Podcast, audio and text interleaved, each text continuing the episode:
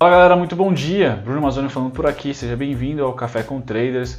Hoje em casa, estou gravando aqui para vocês de casa, utilizando um lapelinha aqui. Ainda não tenho câmeras por aqui. Espero que vocês ah, tenham uma experiência de áudio interessante, pois a minha ideia é trazer o Café com Traders para casa, tá? Assim eu consigo postar para vocês mais cedo. Bom, vamos lá, fazendo o teste hoje então, uh, falar sobre os fechamentos do mercado de ontem e também qual que é a minha análise para hoje, tá? dia 4, terça-feira. Bom, S&P e Dow Jones ontem, mercado americano à vista fechou em alta, 0,72 para o S&P, 0,89 para o Dow, tá? Hoje a Europa está neutra barra negativa, então DAX descendo aí 0,36, uh, Reino Unido descendo 0,04, tá? Então Reino Unido bem neutro, DAX um pouquinho mais de queda, mas sem a, a, não, não está acima de 1%, então não chama muita atenção. Tá? A Europa que tem performado bem ultimamente. Tá? Então nada de sinal de alerta por aqui. Tá? Japão fechou em alta, tá? De 1,70. Destaque para o Japão nos últimos dias, tá? E Hong Kong também em alta de 2%. Então ótimo. Hoje é um mercado de novo, né? Que vai apresentar oscilações durante o intraday, mas sem tendência. Então percebam que ontem ah, abriu em queda, algumas ações principalmente abriram em queda e terminaram o dia com doji, né? Com dúvida, aqueles candles ah, que, que o fechamento próximo da abertura, né? não tem, tem muita oscilação durante o pregão, mas no final, no fechamento, mais ou menos que o preço tende a ser parecido com o de abertura. Tá? Então, isso, esse deve ser a tomada, deve ser a pegada no mercado com a temporada de resultados aí começando e entrando em agosto. Tá? Legal. Agora passando para o meio aqui da telinha, a gente vai para os contratos. Antes do agrícola, vamos para o petróleo, só para dar uma olhadinha rápida. O petróleo, ainda bem, não faz parte do nosso noticiário. Tá? Então, apesar da queda de 1,74 no overnight, a gente vê aí o valor nominal, que é o mais importante, né? 43 dólares. Então, show, petróleo, nada, nada a comentar aqui por enquanto, tá? Continua nessa faixa dos 43, 42, 44, tá? Quando a gente passa para o minério de ferro, metais aqui, primeiro começando com ouro e prata, não param de subir, então realmente assume a pole position ouro como o melhor investimento do ano e continua e vai, certo? E andando, tá? O outro é o minério de ferro, que também vai muito bem, como vocês podem ver aqui no gráfico, tá? 114 pulando aqui, abrindo com gap, gapando o minério de ferro, coisa que não é muito comum. Então sim, a tendência das commodities vai em alta. Petróleo dá uma esfriada, bem verdade, porém essa esfriada é acima dos 40 dólares, tá ótimo, tá? Ótimo mesmo. Bom, voltando aqui agora para o setor agrícola, tá? Que eu trago para vocês café hoje uma queda de 0,88, tá? O café que tem oscilado bastante nos últimos dias, tá? Algodão também muito bem, né? Quase 2% de alta. Eu que postei um vídeo recente da SLC distribuindo dividendos, é, se não me engano, na próxima semana será o pagamento, tá? Soja 0,45 de queda, trigo 0,77 de queda, tá? O açúcar subindo 0,63, me parece que ganha aqui a casa decimal e não mais 11 centavos, vai para 12, tá? E milho, queda forte. Então eu diria que milho e trigo destaques negativo, ah, negativos. Lembrando que trigo nem, não é tão ruim para nós, cair um pouquinho, embora o dólar está subindo, fica difícil aí para M Dias Branco, por exemplo, que utiliza muito trigo e tem que importar. Tá? O algodão, um grande destaque para SLC, tá? ela tem ali uma boa produção de algodão, pode trazer aí boa margem, melhores margens para SLC.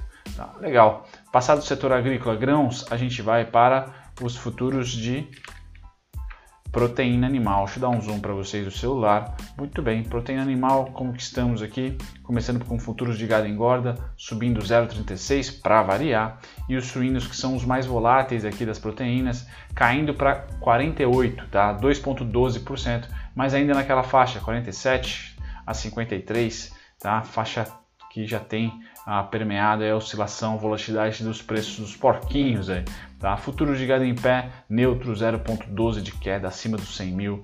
Então realmente esse é o melhor setor em termos de price action de 2020, tá? Poucas oscilações aí durante o ano e uma boa tendência, consistente tendência de alta, tá? Bom, saindo dos futuros de proteína animal, a gente vai para os índices futuros, tá? Para você que opera mercado aqui da BMF às 9 horas. Hoje eu acho que o café vai ser postado antes da abertura, quem sabe. Então, dia neutro, como vocês podem ver, assim como foi o nosso fechamento ontem, né?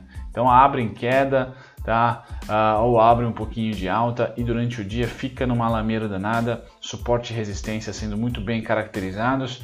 O interessante é que o Ibov não está fazendo uma retração daquelas que eu espero, por exemplo, para um segundo semestre, sendo de 7 a 11 mil pontos no índice. Não, muito pelo contrário, o máximo que ele chegou a retrair recentemente foi 4 mil pontos, tá? metade do que eu esperava. Então, forte, continua forte, commodities realmente fazendo parte aí de uma boa, de um bom otimismo na bolsa. Então é difícil derrubar a gente aqui com o minério subindo, petróleo estabilizando, barra subindo, é, commodities agrícolas subindo, tá? Então isso tudo é uma, uma sopa muito boa aí a internacional nossa para nossa balança principalmente. Bom, S&P hoje, futuro, como é que tá? 0,02 de alta, então neutro. Nasdaq menos 0,34, Dow Jones menos 11%. Veja aqui que as porcentagens, as variações pequenas, tá? comprimidas. Nikkei nos futuros 0,31 de alta, DAX 0,46 de queda, é a maior variação do dia, 0,46 é a maior variação do dia, tá? Para os futuros que eu trago aqui.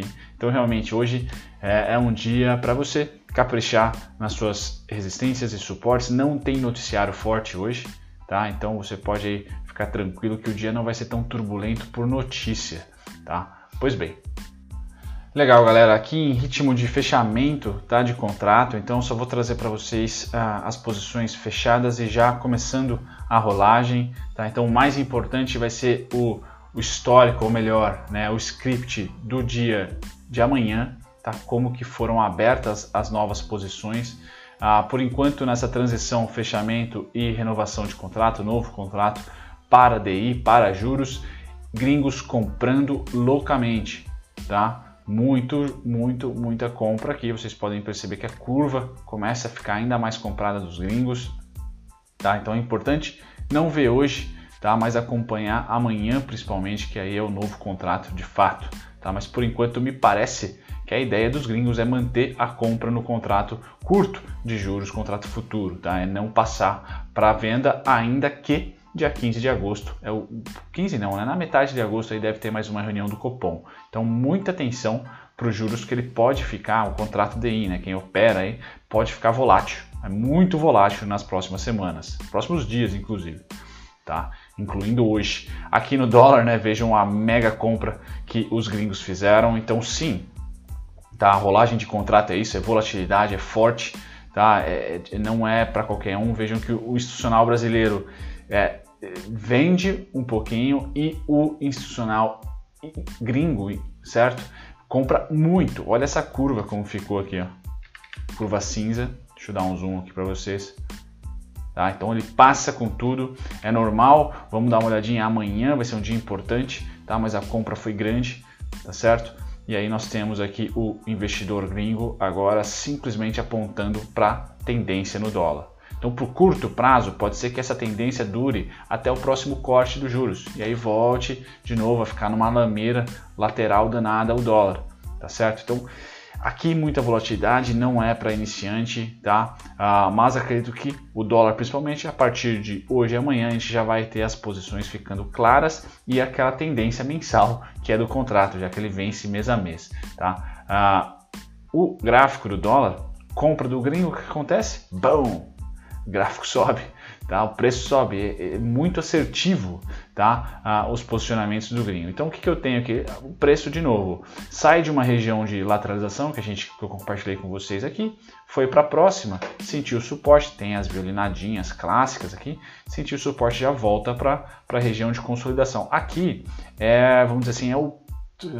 pesadelo de quem quer tendência. Essa região aqui dos 5342, 5419 porque ali é, é, é muito equilíbrio, tá? Então eu creio que se você quer tendência de baixa, o melhor foi aqui, tá? O rompimento dessa região, tá? Se você quer tendência de alta, acredito que você tem que esperar fechar acima e testar de cima para baixo. Esse é o único, é a única resistência que eu tenho para o ativo, tá certo? É a única resistência que eu tenho para o ativo. Se o dólar vencer os 5,420, fechar acima no mês, né, no contrato do mês, o teste de cima para baixo é para romper esse topo aqui, ó, é para ir para seis reais. Tá? É triste, mas é para mim, graficamente, por comportamento é isso. Ele está acumulando em uma em máximas ah, nessa máxima aqui e não vejo ah, outra resistência acima do 5419. Tá certo, galera? Nesse momento aqui eu não sabia se a resistência ia ser 5419, tá? Mas depois dessa história aqui, que eu tenho já esse comportamento aqui, esse comportamento, ou seja, resistência, resistência, suporte, resistência, tá? Resistência barra suporte, né? Mas aí resistência, resistência de novo. Opa, então se liberar essa resistência, tá? É só uma questão de tempo para a gente invadir esse cara aqui. Tá? Então, por enquanto o dólar está estável, tá? Estável entre 5138, 5342, 5419. Se escapar, tá? Do 5419 eu não vejo alvos aqui, a não ser topo histórico, romper, tá? Agora, se escapar para baixo, no 5138 e meio, eu vejo 4962 como próxima parada. Então vamos dizer que para baixo eu tenho mais uma área aqui ainda que valoriza, tá? A consolidação. Agora, se escapar essa parte aqui, eu já vejo que entra em tendência de novo, tá? A tendência de baixa é se escapar dessa parte aqui, fechar abaixo do 4962. Vamos dizer que para baixo tem mais um portão, para cima está liberado se passar do 5419. Pois bem, agora índice futuro. Então, gringos venderam índice futuro. O que, que aconteceu com o preço? Tá, a gente, eu vou trazer o EWZ para vocês aqui, mas ocorreu venda dos gringos. Então, eles vinham numa compra e agora começam a realizar. Lembrando que esse contrato é importante o fluxo atual porque ele vence só dia 15, quarta-feira mais próximo do dia 15. Então, sim, gringos estão vendidos, ou perdão, vendendo, realizando, pondo no bolso as compras desde o começo desse contrato. Ele vai até dia 15, já já eu mostro o gráfico do EWZ para vocês. Tá? No fluxo à vista rolou compra, ó, pela primeira vez aí depois de uma semana, tá? Rolou uma comprinha, então é sempre bom ver compras pontuais em ações, tá? Lembrando que aqui eu tenho um, uma defasagem grande, tá? O último dia que eu tenho atualizado aqui é o dia 30, tá? Mas rolou uma comprinha lá específica, já já a gente pula para sexta-feira, tá? E depois para essa semana aqui. Rolou compra, só que muito pequenininha, né? A gente precisa ver mais, uh, mais dias sendo compradores. No, no, último, vamos dizer assim, rally dos gringos, durou aqui um, dois, dois pregões, dois a três pregões a gente pode falar aqui de compra. Por enquanto, rolou um na quinta-feira passada. Vamos ver como que foi sexta, que foi um dia triste para o mercado, tá? Teve a bolsa caiu acho que 2%. Eu acho que provavelmente eles colocaram mais um pouquinho no bolso. É importante ver em que faixas do índice à vista começam a haver compras fortes e se é que há sinal de compras, caso o índice venha a cair para 100 mil, para 90 e tantos, para 80 mil. Então é importante ver esse saldo, mesmo que com delay, para a gente ter uma noção no médio e longo prazo. Aqui é contrato, não é contrato, né? Aqui é, é bolsa à vista, tá? Bom, EWZ eu vou trazer para vocês agora, vou tirar o zoom. Então, basicamente, o EWZ ah, luta tá, em uma região muito complicada, que é o 3285. Eu, Bruno Mazzoni, se você quiser saber timing de retração para o IBOV ou timing de retração ou expansão para o índice futuro, tá? Eu considero o IBOV em dólar ou o EWZ como ótimos personagens aí para você também auxiliar você a timing, tá? Lembrando, aqui o EWZ faz topo duplo, tá? No caso do IBOV em dólar é a mesma coisa. Olha lá. O IBOV em dólar é a mesma coisa.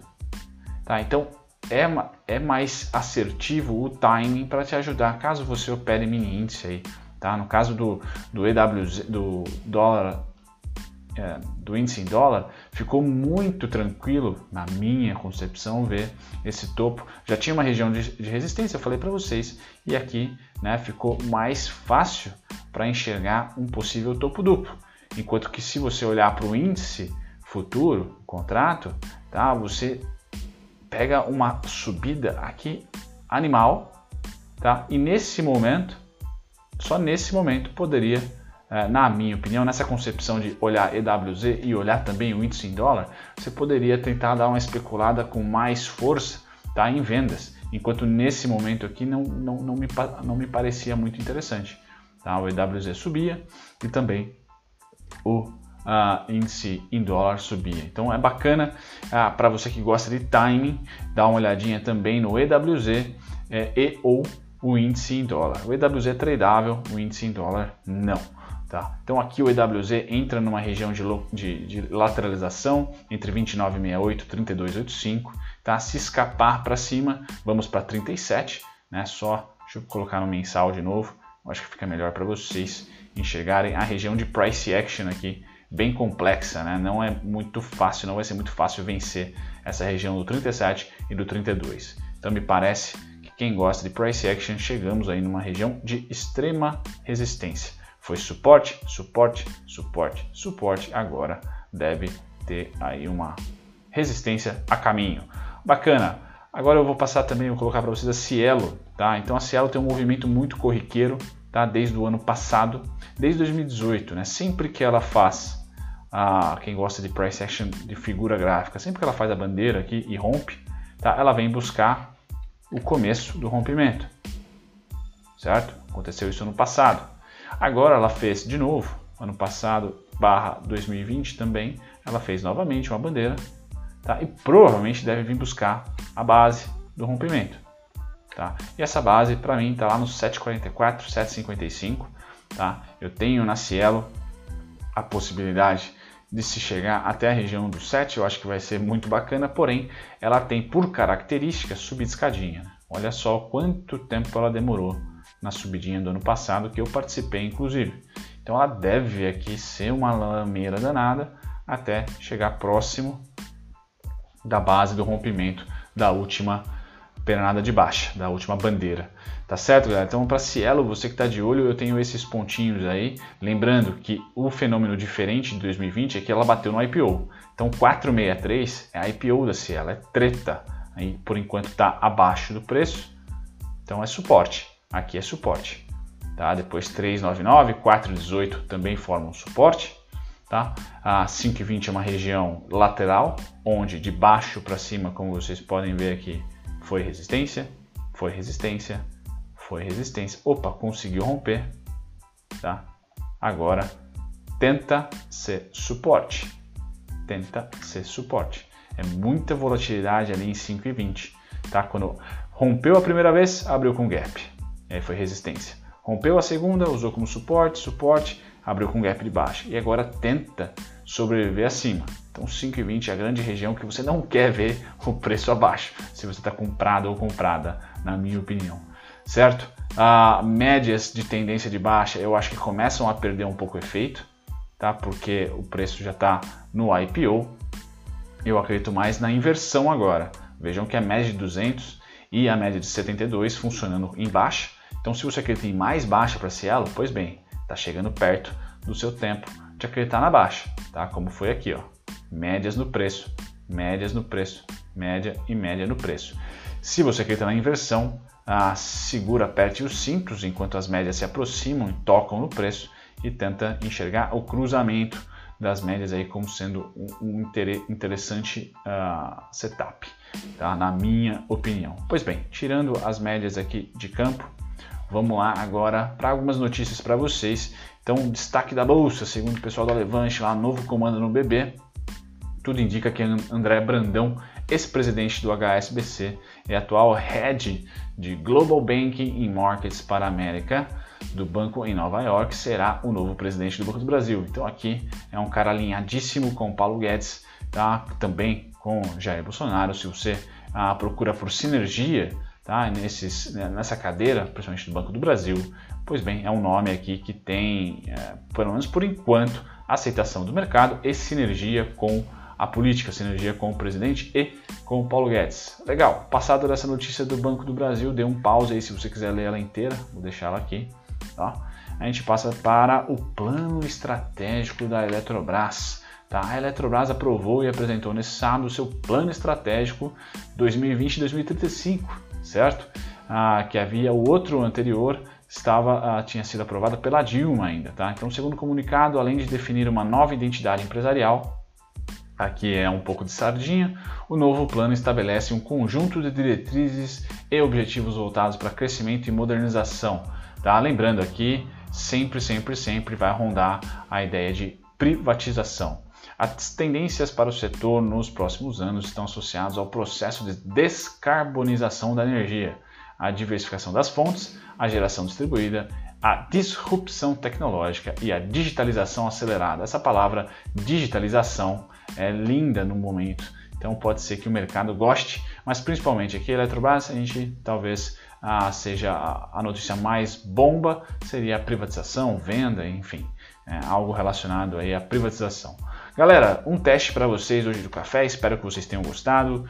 Ah, me deem um feedback. Amanhã, no máximo, eu devo trazer algum tipo de câmera para cá ou meu próprio celular. Eu faço uma gravação só para dar um oi para vocês e não ficar só na tela. Mas é um teste. Se o áudio for bom, se o horário encaixar, deixem um like para mim que vai ser importantíssimo. Um abraço.